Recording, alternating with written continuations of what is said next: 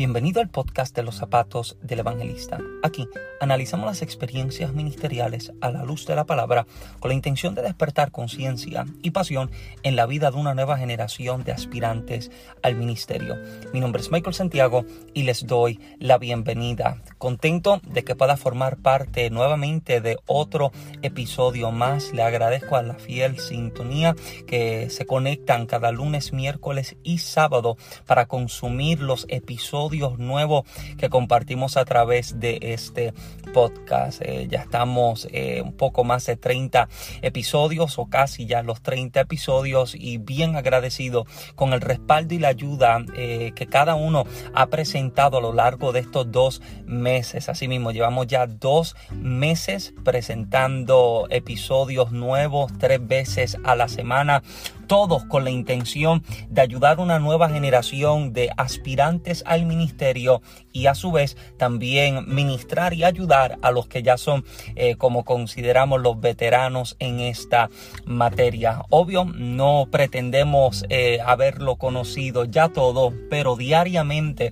dentro de las experiencias que vivimos en el ministerio, entiendo que recibimos la capacitación necesaria de parte del Señor para lo próximo a lo que nos está llevando. Y este episodio, esta temática específicamente que voy a estar compartiéndoles hoy, eh, siempre tiene, tiene peso, eh, siempre tiene peso dentro de mi corazón y dentro de mi espíritu, ya que eh, como bien has leído en la descripción del título de este episodio, vamos a estar hablando específicamente con el tema por el Espíritu, por el Espíritu. Y yo sé que dentro de esta temática de por el Espíritu se pudiera eh, abarcar mucha más temática y mucho que se pudiese hablar y se pudiese considerar, pero deseo enfocarme específicamente en lo que les deseo presentar en estos próximos minutos. Eh, recuerdo que cuando comencé a predicar a mis 17 años, de hecho mi primera predicación como tal, yo tenía 16 años de edad, yo tenía 16 años de edad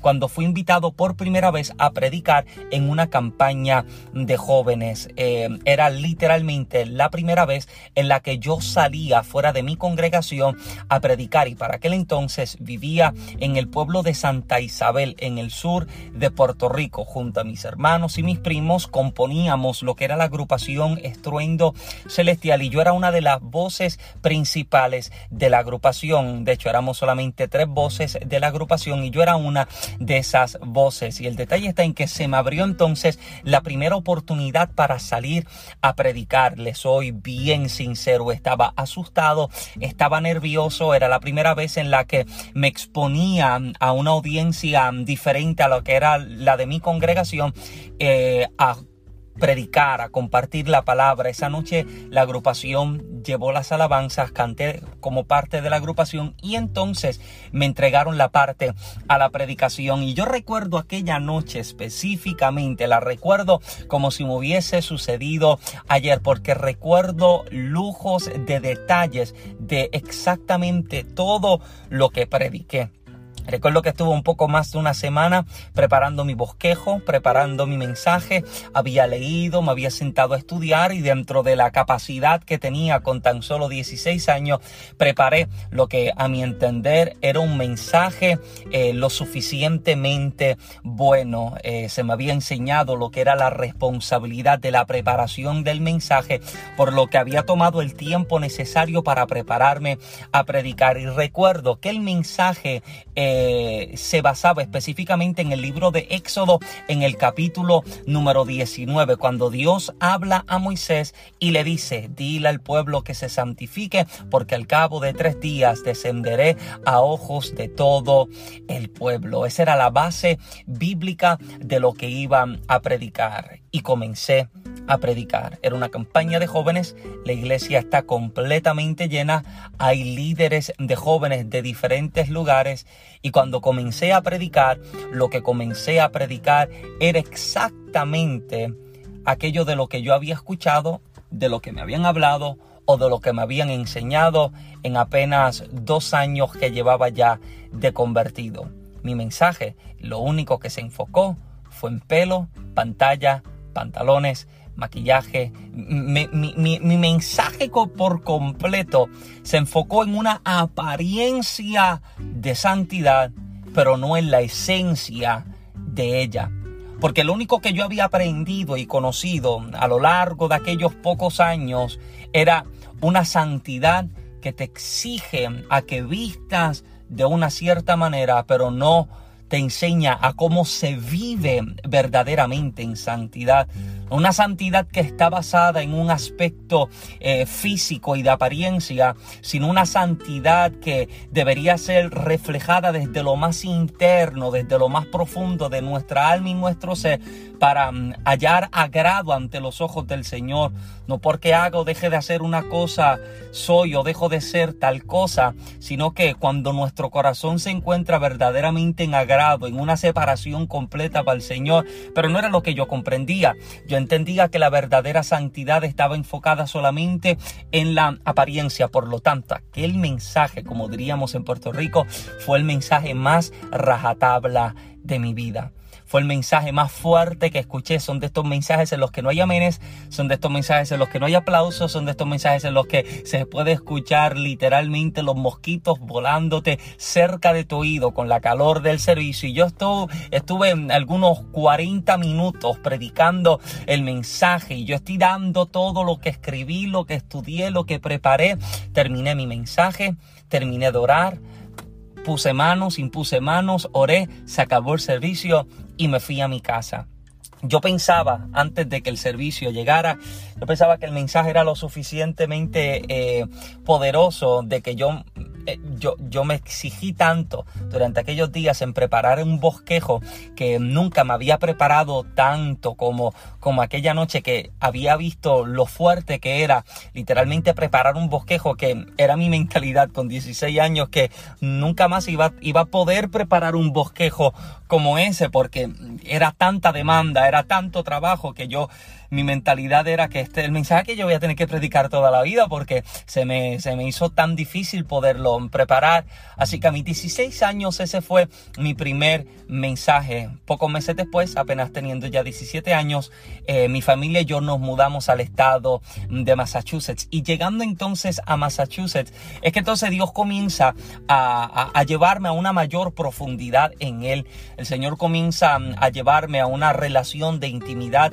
Y es entonces en este momento en el que entro en un tiempo donde literalmente todos los días me encerraba en el templo a orar y buscar el rostro del Señor. Pasaba días, madrugadas, noches enteras solo encerrado en el templo buscando el rostro del Señor porque yo quería conocerle, yo quería estar cerca de Él. Y dentro de ese tiempo de intimidad, dentro de ese tiempo de relación íntima con Dios, fue que entonces Dios comenzó a llevarme a conocerle aún más, no a conocerle por lo que escuché o por lo que me dijeron y enseñaron, sino por lo que me por lo que por su espíritu.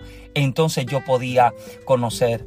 A un año ya ya un año de aquella primera experiencia de predicar, ya con 17 años, es que entonces Dios comienza a expandirme y comienzo a viajar, comienzo a visitar otros lugares a predicar. Y poco a poco el ministerio comienza a crecer, pero antes de que el ministerio creciera en el estado de Massachusetts de la forma en que creció. Recuerdo eh, que recibimos en Massachusetts la visita de un amigo ministro, un amigo ministro del pueblo de Ponce, había viajado a Massachusetts y cuando me enteré que iba a estar en Massachusetts, iba a estar específicamente en el pueblo en el que yo vivía. Tenía una agenda preparada para unas dos semanas donde iba a estar predicando durante aquellos días. Me puse en contacto con él y lo estuve acompañando entonces en aquellos compromisos. Pude ver cómo Dios lo utilizó de una manera poderosa y sobrenatural a lo largo de aquellas semanas.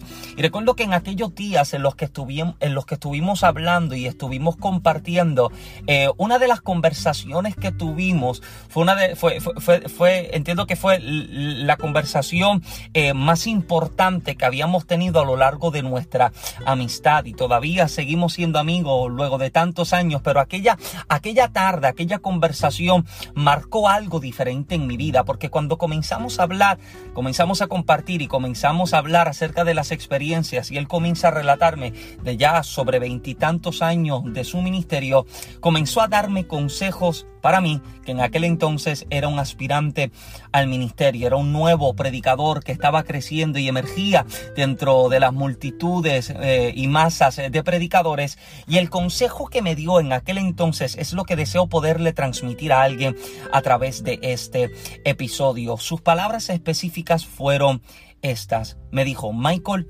nunca prediques por lo que tú ves, por lo que tú escuchas, por lo que tú por lo que te dicen, ni mucho menos por lo que tú piensas. No vas a predicar por lo que escuchas, lo que ves, lo que te dicen, ni tampoco por lo que tú piensas. Siempre vas a predicar por aquello que el Espíritu te dice. No te vas a dejar llevar por lo que tu naturalidad y tu humanidad te va a mostrar o te va a dejar ver sino que vas a tocar la sintonía del espíritu para que puedas ver mucho más allá de lo que el ojo natural puede ver.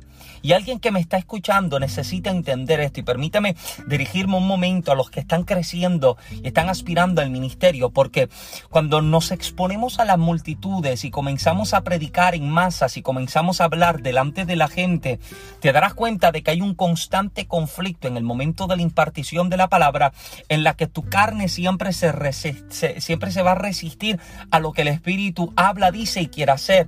Y vivir desconectados del Espíritu nos puede llevar a perder la oportunidad de ver y entender qué es lo que Dios quiere hacer en este momento exacto. Yo no comprendía esto. Yo solo me dejé llevar en aquella primera predicación con 16 años por lo que yo pensaba, lo que yo creía o lo que a mí se me había dicho, pero no había tocado la sintonía del Espíritu para entender qué era lo que Dios quería hacer en aquel entonces. Te darás cuenta de que muchísimas veces escuchamos eh, eh, la famosa frase de muchos predicadores, Dios me cambió el mensaje. Y, y hay dos razones por las que yo entiendo que Dios te puede cambiar tu mensaje. Número uno, que lo que hayas preparado haya sido lo que sencillamente tú querías y no era lo que Dios quería o sencillamente quisiste hablar lo que lo que lo que lo que escuchaste, lo que te dijeron, lo que alguien te habló sin nunca tocar lo que el espíritu verdaderamente quería hablar. Y, y en aquellos primeros años en los que comencé a desenvolverme y a crecer como ministro, comencé entonces a tener este tipo de experiencias en los que sabía que tenía una responsabilidad de impartir la palabra, pero entendía de que quizás yo podía tener mi conocimiento humano limitado en aquel entonces, eh, de acuerdo a lo que mi capacidad podía comprender con 16 o 17 años de edad, pero mientras fui conectándome a la sintonía del Espíritu y fui creciendo y madurando en el Señor, comencé entonces a darme cuenta de que si me conectaba a esa sintonía, podía entonces ver lo que yo desconocía dentro de mi humanidad. Tuve la experiencia de que estuve sentado en la primera fila de asientos en el servicio, eh, están cantando, están adorando y yo soy el que está a punto de impartir la palabra. Y mientras estoy sentado en la primera fila de asientos, recuerdo que siento esta necesidad de voltearme y mirar hacia atrás. Y cuando me volteo en ese instante en el que me volteé y miré hacia atrás, me di cuenta de que hay una joven que viene entrando por las puertas del templo. La miré, me di media vuelta y volví a inclinar mi rostro y de manera... Eh, eh, de una forma bien diferente a la que yo estaba acostumbrado, algo que nunca me había sucedido. Recuerdo que eh, inclinando mi rostro y cerrando mis ojos, comencé a ver delante de mí como una película. Comencé a ver literalmente la historia de aquella joven, toda su historia, toda su vida comenzó a ser revelada y comenzó a ser mostrada delante de mis ojos. El Señor comenzó a mostrarme los detalles de su vida, cómo había sufrido abuso sexual, cómo había sufrido persecución en su familia y el de tanto dolor en su vida había sido específicamente su padre. Y el Señor comenzó a mostrarme todo esto, pero comienza a hablarme de qué era lo que quería hacer con ella y cómo utilizaría incluso los dolores de su vida para rescatar y llegar a la vida de otros. Y eh, ya viendo entonces por el Espíritu lo que el Señor acaba de mostrarme, tengo que entonces buscar la manera de cómo hablar esto, porque no lo voy a mostrar y lo voy a decir con lujo de detalles como el Señor me ha mostrado, sino que recuerdo que se me entregó la parte Y antes de comenzar con la impartición de la palabra, el Señor comenzó a darme la sabiduría para hablar lo que debía hablar. Y en forma mm, como de parábola comencé a relatar una historia, comencé a, a contar algo que el Señor comenzó a darme en el momento. Y mientras iba relatando la historia, recuerdo que me acerqué a la joven y cuando puse mi mano sobre ella, recuerdo que la joven comenzó a gritar, la joven comenzó a llorar y al oído comencé a hablarle lo que el Señor me había dicho, comencé a hablarle lo que el Señor me estaba mostrando y la joven comenzó a, a, confirmar todo lo que el Señor me había mostrado, comenzó a contarme su historia, que su padre estaba preso y les escribía cartas de amenaza diciéndole que ella le pertenecía y cuando él saliera de la cárcel, él iba a tomarla porque ella era propiedad suya. Vivir conectado al Espíritu te permite ver y entender mucho más allá de lo que el ojo natural puede percibir o puede ver. Y hay gente que está perdiendo la oportunidad de llegar específicamente a las necesidades del pueblo porque están tan enfocados en hablar lo que sus ojos ven, en hablar lo que sus oídos están escuchando o en quizás hablar lo que ellos creen que deben hablar, olvidando de que no hablamos por, por palabras humanas, hablamos por las palabras que el Espíritu nos habla y nos revela. Hay gente que quizás cargando dones, talentos o las habilidades como para poder llegar y sacudir y estremecer a nuestra generación, están perdiendo el tiempo y estas oportunidades porque tienen eh, eh, eh, el deseo y el enfoque y están encaprichados en tan solo hablar lo que su razonamiento humano les está diciendo, lo que la gente quizás les habló y les enseñó, perdiendo entonces de perspectiva que el Espíritu Santo tiene todo el deseo y tiene toda la intención de poder llegar y restaurar corazones, libertar vidas, operar sanidades y milagros en la gente, pero quien vive entonces desconectado del Espíritu no puede entender esto. Por eso es que permítame eh, em, dirigirme a ti en este momento, a los que están creciendo y a los que ya son veteranos en esta materia, permítete ser guiado y dirigido por el Espíritu para que entonces puedas acertar en el blanco, puedas dar en el clavo y puedas llegar específicamente en las fibras afectadas del corazón donde solo el Espíritu Santo puede llegar y desea entonces utilizarnos a nosotros para poder llegar y crear dentro de la vida de la gente la restauración que necesitan. A lo largo de estos años he aprendido que mi conocimiento y mi intelecto humano me puede llevar a ciertas áreas y a ciertos lugares, pero el Espíritu es el que me permite trascender y me permite llegar donde la verdadera necesidad se encuentran. Este episodio ha sido bastante corto, pero si ha sido de bendición a tu vida, te invito a que lo compartas con tu grupo de jóvenes líderes y ministros para que de igual forma este material pueda serles de bendición. Sabes que puedes sintonizar los episodios del podcast en los zapatos del evangelista todos los lunes, miércoles y sábado a través de las diferentes plataformas digitales en las que puedes consumir este material. Lo puedes encontrar en Apple Podcasts, en Google Podcasts, Spotify, Breaker, Pocket Cast, en Anchor, donde específicamente se crea este podcast. Puedes encontrarlo y entonces ser bendecido y edificado con cada uno de, de los episodios que presentamos en este podcast. A mí, sabes que me puedes encontrar siempre en las plataformas de las redes sociales de Facebook e Instagram como Michael Santiago y también puedes encontrar en YouTube el canal mío y el de mi esposa Michael en Genesis Vlogs, un canal bastante variado con un material bien edificante para nuevos escritores, nuevos emprendedores, para noviazgo, para matrimonios, en fin, material edificante. Y también puedes encontrar en Amazon toda nuestra mercancía y toda nuestra, nuestra, eh, sí, toda nuestra mercancía ministerial, las camisas de actitud de fe y los libros, a, eh, los zapatos del evangelista, toma tu lecho y anda y hágase tu voluntad. Tres libros que de cierto y de seguro han de bendecir tu vida y te ayudarán a entrar a lo próximo de Dios para esta temporada. Bueno, amado, gracias por su fiel sintonía, su, fiel sintonía. Pido al Eterno que te bendiga con lo mejor. Mi nombre es Michael Santiago. Muchas bendiciones.